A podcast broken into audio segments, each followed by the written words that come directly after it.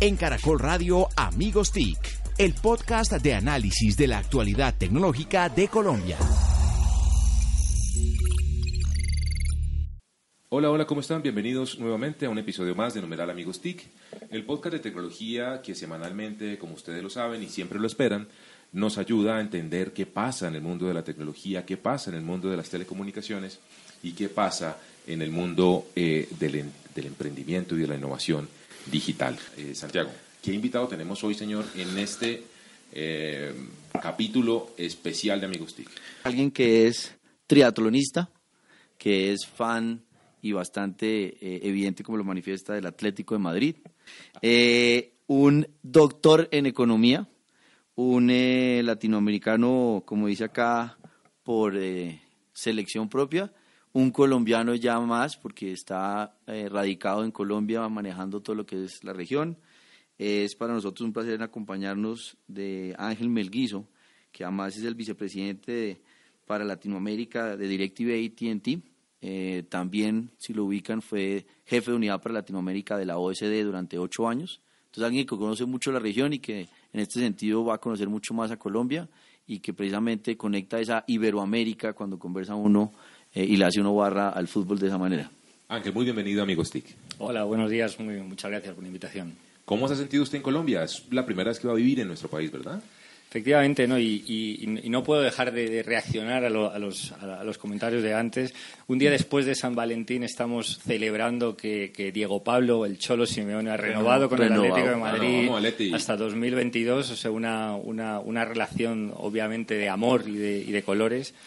Y como, no, tengo que, tengo que destacar que además de colombiano por elección en, lo, profesional, mi mujer es una fantástica emprendedora colombiana, Laura Escobar García. Muchas gracias por la oportunidad. Ángel, podemos hablar, eh, comenzando de tu gestión en la OSD. Yo me imagino que eh, fuiste eh, motor y protagonista principal de la entrada de Colombia a la OSD, o estoy diciendo algo, algo que no es. Sí, no, efectivamente. O sea, creemos Creemos que eso fue una buena noticia, la entrada de, la, de, Colombia en la OCDE o la OCDE, eh, en los dos sentidos. Eh, para la OCDE es bueno tener, tener países dinámicos, países innovadores en muchas políticas públicas, entre ellas en las políticas digitales y creemos que además para, para, el país va a ser un, un activo institucional clave para, para, el salto que puede y tiene que dar en los próximos años. ¿no? Entonces, allí efectivamente me desempeñé como director para América Latina, un poco en los dos, en los dos lados, ¿no? Eh, apoyando a, que, a que Colombia entendiera más qué es, qué es la OCDE y también los colombianos de a pie, ¿no? que entiendan los ciudadanos cómo les puede mejorar la vida, desde cómo ir al trabajo, cómo les tratan en un hospital o qué calidad tienen, tienen sus, sus servicios públicos.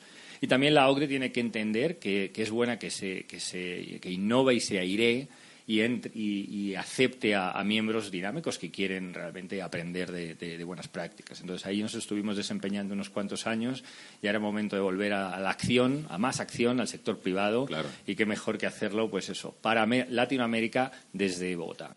Eh, Ángel, ¿cómo está entonces en ese contexto? Eh, porque es muy valioso lo que acabas de mencionar, eh, lo que va a hacer Colombia en modernizar sus políticas públicas, entender las buenas prácticas y ya conectando eso que si es un entorno que va a ser más moderno, eh, Colombia para, para DirecTV, para AT&T, ¿cómo está?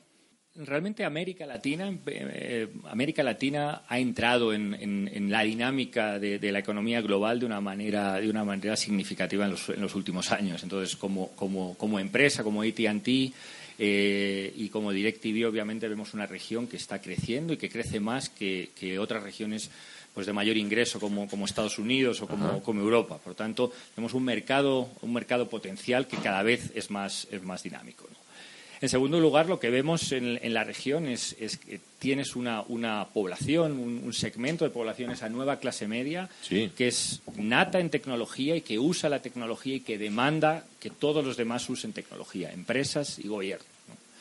Eh, y en tercer lugar, pues lo que vemos es, una institucionalidad más, más, sólida. El que un país como, como Colombia entre en la OCDE, que esperemos que Costa Rica lo haga también, y se unan a Chile y México, que ya llevan un tiempo pues aprendiendo y compartiendo experiencias, pues son factores de, crecimiento y factores que le tienen que importar a los ciudadanos porque son buenas y mejores vidas, pero también nos, empresa, nos, nos, importa el sector empresarial porque son mercados digitales muy prometedores. Dentro eh, del trabajo específico de la, de la OCDE en Latinoamérica, eh, ¿qué balance puedes hacer? ¿Cómo, ¿Cómo, has visto tú la integración de esta parte del mundo, de esta, de esta, de esta región que, hay que decirlo, por, por años, eh, por décadas estuvo no tan cercana a este tipo de, agrupaciones, de países? Es un reflejo del salto, ¿no? es, un salto económico, social e institucional que ha llevado a, muchos países a, pensar y pensar para bien que podían aprender ya de las experiencias de desarrollo y experiencias también, por ejemplo, de economía digital uh -huh. de países como Irlanda, como Israel, como Corea. Eso requiere un cierto nivel de desarrollo y un compromiso también de, las administraciones públicas, de los gobiernos y las empresas de, de querer aprender y de esforzarse por, por aprender. ¿no? Tanto creo que era el momento, era el momento de que Latinoamérica se volviera un poco más OCDE y que también, ¿por qué no?, que la OCDE se volviera un poco más latinoamericana y obviamente la dirección del de secretario general Ángel Gurría pues, pues, pues permitió, eh, con su nacionalidad mexicana, pero su, su, ciudadanía global, pues que se abriera la, institución a más países. Ya mirando DirecTV y AT&T en Latinoamérica, ¿cuáles son los principales mercados? ¿Dónde se está moviendo más eh, el escenario para, para esta combinación de organizaciones? Porque obviamente estamos con unos productos nuevos, estamos mencionando ahorita lo de, de DirecTV Go, obviamente felices de poder tener acceso a todo lo que viene con Copa América, lo que fue el Mundial, eso en el caso de televisión, pero ¿cuáles, digamos, los mercados más interesantes de lo que está ocurriendo a nivel de países en Latinoamérica? Bueno, primero empezar eh, un poco diciendo que el grupo AT&T es, un, es, es, es, uno de, es probablemente el grupo líder en, en, temas de media y es un grupo que está en todos los segmentos del ecosistema digital. ¿no? Estamos hablando de, de AT&T como provisor de Internet fijo, móvil, banda ancha, satélite y telefonía, telefonía fija y móvil. Estamos hablando que parte del grupo AT&T está Warner Media, es uh -huh. decir, los, los, dueños de HBO y los, los dueños de CNN. Full es decir, contenidos. Es producción de contenidos y producción de contenidos de la, de la máxima calidad. Y también dentro del grupo de AT&T está, está DirecTV como, como transmisión por, por, uh, por, televisión satelital, pero cada vez más también por plataformas tecnológicas, over the top, uh -huh. el, lo, los contenidos. Y también tenemos un cuarto bloque que es Sander, que es un, un, servicios empresariales, uso de Big Data para que las empresas puedan posicionar sus productos y posicionarse, posicionarse bien. Entonces, como, como grupo AT&T, pocas, pocas, pocas corporaciones yo creo que pueden estar pensando en regúlame y regúlame bien eh, en la economía digital, pensando en todo el ecosistema digital. Eh, nosotros como AT&T entonces tenemos puesto siempre el radar en, en buenos, buenas oportunidades de negocio y esos factores de impulso que, que, que destaqué, dinamismo económico y un, y un, consumidor, un nuevo consumidor muy tecnológico en, en, en, América Latina, son factores que siempre vamos a estar, vamos a estar mirando. De momento, los, las dos grandes inversiones que tiene AT&T en, en, Latinoamérica es, es AT&T México, con, con provisión de telecomunicaciones eh, y telefonía, y luego DirecTV eh, Latinoamérica y Sky en, en Brasil Así como es. televisión satélite y televisión over the top. ¿no? Un, un, sí, un paréntesis ahí para nuestro querido oyente y oyenta eh, de este episodio de Amigos TIC. Se dan cuenta cómo una, corporación entiende al usuario como una dimensionalidad transversal, 360, multimedia. Por eso hablamos de la ley TIC. Por eso la ley TIC apunta a este tipo de escenarios que no nos estamos inventando en Colombia, es lo que está pasando a nivel mundial y es precisamente lo que requiere el país para alistarse y prepararse a una realidad de apuño y es que la industria de telecomunicaciones y de contenido se unen, se funden, no existen pantallas, no existen barreras en términos eh, de dispositivos de consumo de contenido y todo es un mismo ecosistema. Por eso necesitamos un regulador convergente, una industria absolutamente convergente y una, eh, eh, un sector de las TIC que esté modernizado de esa manera. Qué pena el, paréntesis. No, y buen punto en el sentido de que esa, esa convergencia de elementos también nos lleva a la importancia de tener acceso a Internet. Si uno tiene acceso a Internet para todos los colombianos, le permite esa experiencia 360, esa realidad de tener contenidos, de tener acceso a información, de tener obviamente productos nuevos y eso es, digamos, de manera muy concreta lo que busca el proyecto de modernización TIC, como también entender que hay que desregular otras circunstancias que eran del siglo XX y no deberían estar uno contemplando esas barreras del siglo XXI.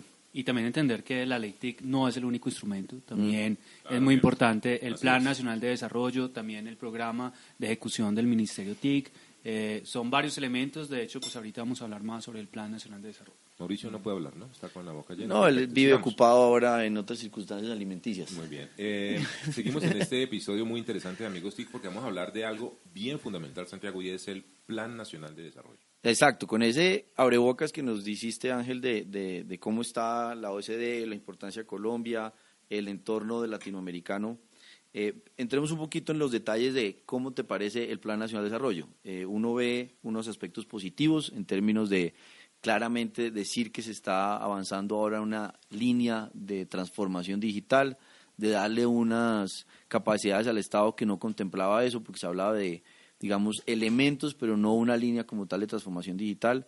Eh, y en el articulado, pues eh, se reflejan cosas muy buenas, como también uno añora muchas cosas que estaban en las bases del plan. Colombia para, para AT&T, para DirecTV, es una de las prioridades eh, de negocio y creemos que de los países que pueden, que pueden realmente tener una dinámica mayor en los próximos años. ¿no?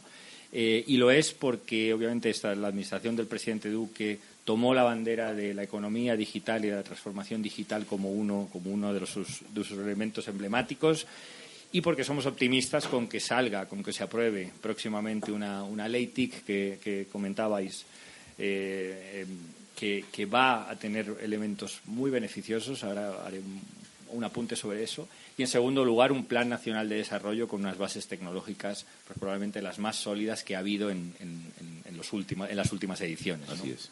La, la ley TIC, es importante destacarlo, es, es buena para, para, para, el sector privado en el sentido de que va a favorecer la competencia y va a favorecer opciones de inversión a largo plazo. El poder hablar con un regulador con independencia del negocio digital del que estamos hablando es, es importante, lo hablábamos. A nosotros, no, como, como AT&T, como DirecTV, nos da igual, nos, no, nos importa el, el consumidor y al consumidor le da exactamente igual cuál es la marca y cuál es el servicio y cuál es la plataforma tecnológica que le está dando ese servicio. Eso es, esa es la esencia de tener un regulador convergente. Es, es, un regulador que lo que hace es favorecer que los consumidores hoy en día, colombianos, latinoamericanos, mundiales, tengan mejores servicios digitales a un precio razonable y con más calidad. Le da igual quién es, si es una telefonía, si es una televisión, si es un grupo de media. Eh, y por lo tanto eso es, eso es, un avance. Hay avances en los horizontes de planeación y los horizontes de, de, de, inversión, pero la ley TIC sobre todo es un cierre de brechas de conectividad y de conectividad buena, ¿no? que son demasiado amplias en el país y en, uh, y en, uh, y en Colombia y en, y en Colombia las regiones. ¿no? Ojalá todos lo entendieran así, ¿no? Lastimosamente Correcto. hay una oleada de, de, malentendimiento de la ley TIC, lastimosamente hay que decirlo, porque por supuesto todos tenemos derecho a opinar, todos tenemos derecho a criticar, pero en el entendimiento, en la base de entender de qué se trata esta ley TIC y no de malinformar con dolo y tergiversar eh, con odio político lo que está buscando este articulado. Quiero aprovechar que Ángel tiene eh, pues bajo su responsabilidad el tema regulatorio y me imagino que lo conoce a profundidad para que nos comente qué es lo ideal en un regulador convergente, para que lo entendamos y, lo, y, y con el conocimiento de él lo expliquemos mejor a la audiencia por qué es tan importante que haya un único regulador hoy eh, y cuáles son las mejores prácticas mundiales en este campo. Mm. Ya, eh, realmente hoy, hoy, hoy en día cada vez estamos hablando más de, de, de ecosistema digital y no, de, y no de, diferentes servicios digitales. Y cuando hablamos de ecosistema digital no solamente es una, una palabra que, que, que, nos inventamos un poco para resumir todo lo que, lo que englobamos, es, es una manifestación de que hoy en día el consumidor y el ciudadano, que es en quien tenemos que pensar cuando hacemos buenas políticas y buenas regulaciones, eh, lo, que ve es lo que ve es el servicio que está recibiendo. Y ese servicio, hoy en día, un servicio digital, lo puede estar recibiendo de una empresa, de una compañía de telecomunicaciones, lo puede estar recibiendo de una, de una compañía, de una empresa de, de, televisión satelital, lo puede estar recibiendo de una plataforma tecnológica over the top. Eh, y eso es, lo que, eso es lo que tiene que reflejar la regulación. Hoy en día el mercado y la tecnología es tal que, el consumidor le llega la, oportunidad de recibir servicios digitales por diferentes plataformas y lo que necesitamos es una contraparte en el sector eh, público que regule para bien eh, a, todos esos, a todos esos actores de una vez por todas. Es, por eso estamos hablando de un regulador convergente, porque hay una convergencia de todas las tecnologías y de todas las, de todas las opciones para dar esos servicios digitales. Buenas prácticas o eh, no hay una buena práctica universal. Desde luego un regulador convergente en el sentido de que regula todas esas opciones de tecnología. Único, en el, sentido de que es, es, uno que está viendo todo el mercado digital. E independiente, eh, porque de lo que se trata es de, es, de, pensar en el consumidor ni en el ciudadano y no pensar ni en el gobierno ni en las empresas. Son características buenas que tiene que tener un regulador. Luego cada país va adaptándolo a su, a su ritmo y aquí, en el, en el caso colombiano, en el caso de la ley TIC, hay un avance en el sentido de que se están unificando el regulador de televisiones y el regulador de telecomunicaciones, que es totalmente natural, ¿no? Para una empresa como AT&T tenemos que hablar con dos actores diferentes para, para, para hablar de lo mismo, ¿no? Es, es, así, de, así de simple. ¿no?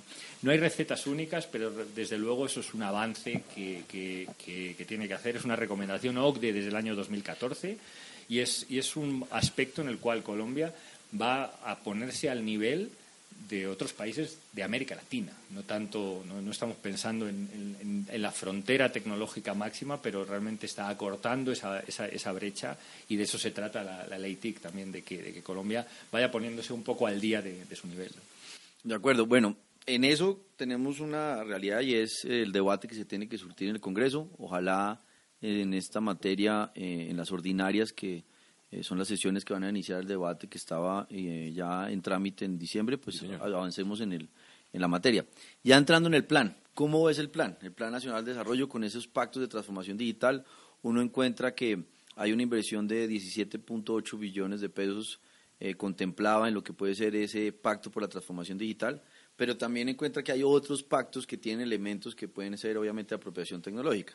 Y ahí es donde uno quiere, no sé si lo manejamos de esa manera, José Carlos, pero como lo bueno, lo no tan bueno y lo que nos falta en el plan. Podría ser eh, eh, como parte de la conversación. Yo, yo soy, eh, como, como comentabas al principio en, el, en la introducción, latinoamericano por elección. en parte y un poco más colombiano por elección entre las Latinoaméricas, pero latinoamericano por elección y por tanto soy optimista y exigente. Entonces, entiéndase lo que yo lo que yo voy a hablar del Plan Nacional de Desarrollo es porque creo que esta es una oportunidad única que tiene que tiene Colombia para pegar un salto. Entonces, vamos a pedir, vamos a exigir. ¿no? Este es un plan que tiene en, en las bases eh, una redacción impecable. ¿no? Yo creo que yo creo que las bases del Plan Nacional de Desarrollo fueron unas bases que sentaban pues las líneas de actuación en, en términos realmente de transformación digital del futuro, Internet de las cosas, inteligencia artificial un fomento claro del comercio electrónico. Es una ley que además tiene unas partidas específicas para el cierre de esas brechas de conectividad. Si estamos hablando de, un país, eh, Colombia, miembro de la OCDE y que aspira pues, a estar liderando muchos negocios de la, economía digital, pues no puede, no, puede tener pues eso, cuatro o cinco millones de hogares desconectados y no puede ser de que nueve de cada diez pequeñas y medianas empresas en Colombia estén desconectadas. Esto está por detrás de lo que, de lo que hemos visto en, otros países. Por tanto, esa línea presupuestaria dentro del Plan Nacional de Desarrollo para el cierre de brechas digitales es, excelente, ¿no? Pero se puede pedir, se puede pedir un poco más, ¿no?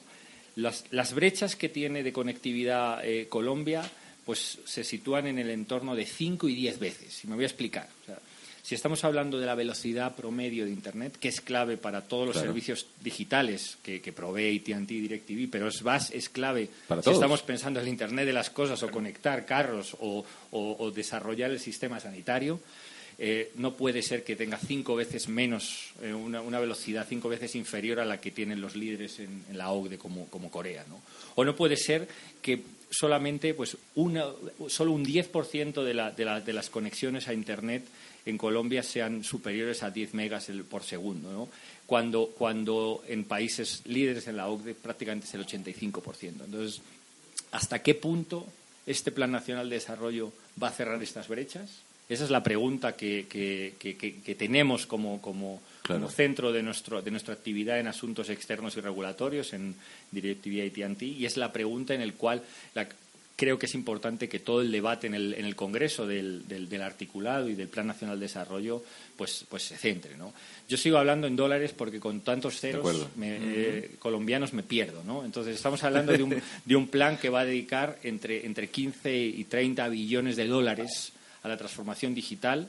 El Plan Nacional de Desarrollo previo dedicó unos 15 billones de dólares, por tanto, la base está, está, está ahí.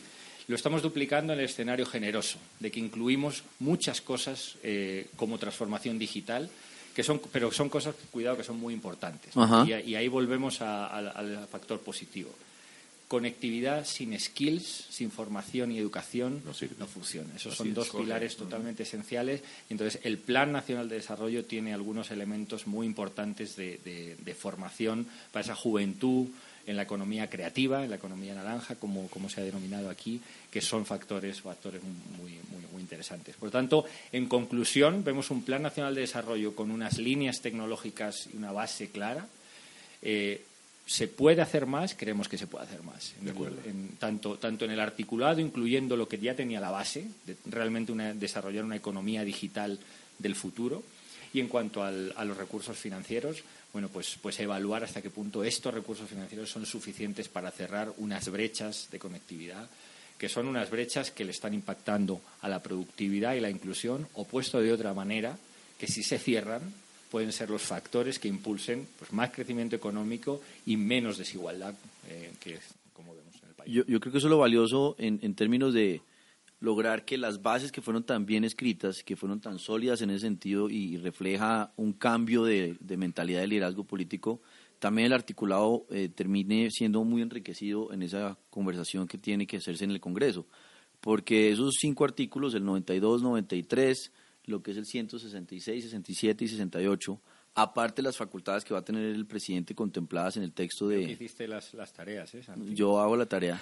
Eh, ahí encuentra uno una muy buena combinación de términos de transformación digital público, un tema claramente de lo que puede ser el despliegue de infraestructura que está complementado en esos artículos para que en- a nivel de entidades territoriales algo muy valioso es por el lado positivo, premiar a los que estén ayudando a, a- a que se facilite el despliegue de infraestructura y no tanto como se había hecho antes, que era castigar hasta cierto punto el que no colaboraba.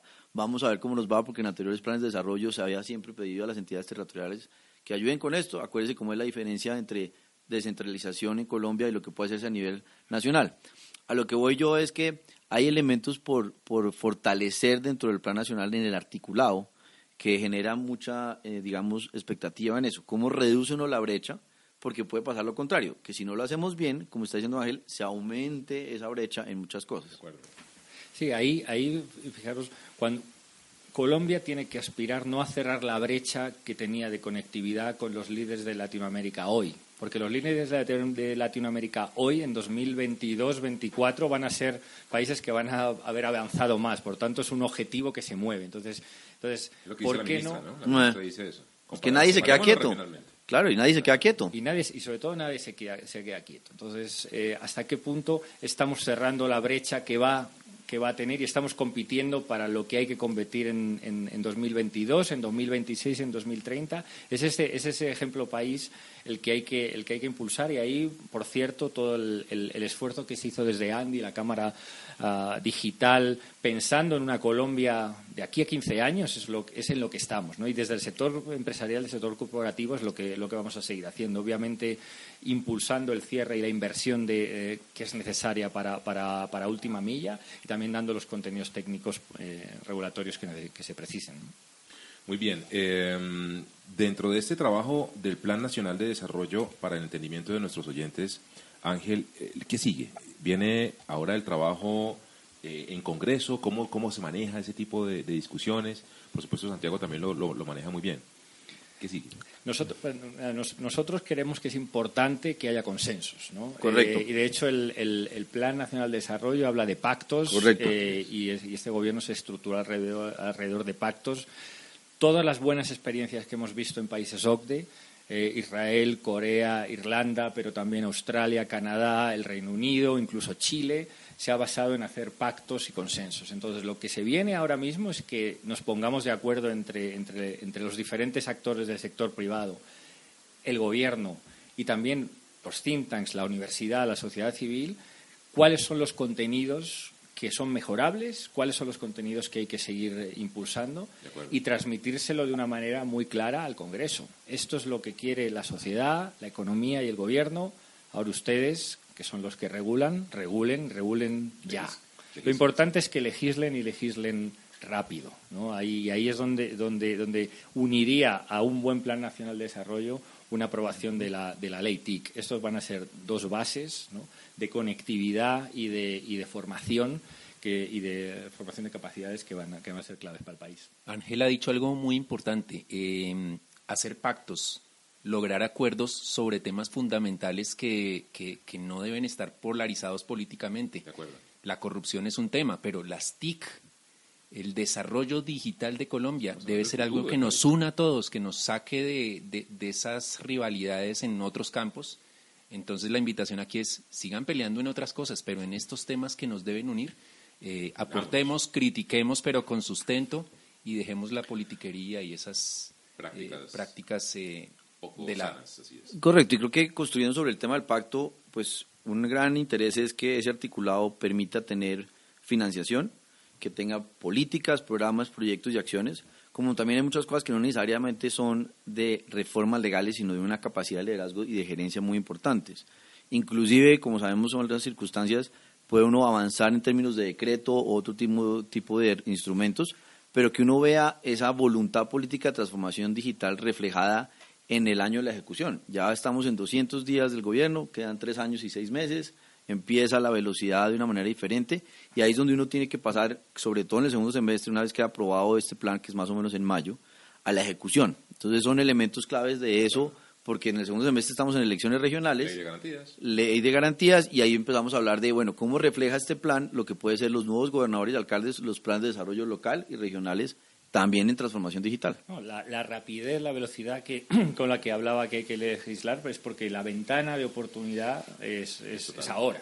De acuerdo. Y, pero no es, no es infinita. ¿no? Este es el momento, estos, este, este trimestre, este trimestre largo, este es el momento para sentar esas bases de, de transformación digital y con independencia de la visión política no, no veo discrepancia en, en aspirar a un país que salga de la trampa del ingreso medio, es decir, que tenga más productividad y más salario, un nivel salarial más, más, más alto para los, los colombianos. Veo difícil que nadie piense que hay que cerrar la brecha de habilidades de lo que pide el sector empresarial y, y tiene los trabajadores y veo tampoco dif- veo difícil discrepar con que hay que reconectar a los ciudadanos con, con- con las instituciones porque la confianza que tienen en ellas es, es inferior. Sin tecnología veo muy difícil pues afrontar eso- eso- esos retos y eso ese es el- esa es la idea de consenso que creo que es, que es importante. Eh, José Carlos, Satiago, como le dicen desde que tuvo a Satya Nadella de telonero en, en- en un evento de Microsoft. Eh, miren lo interesante que, que dice Ángel. Es una ventana de oportunidad que no es ilimitada.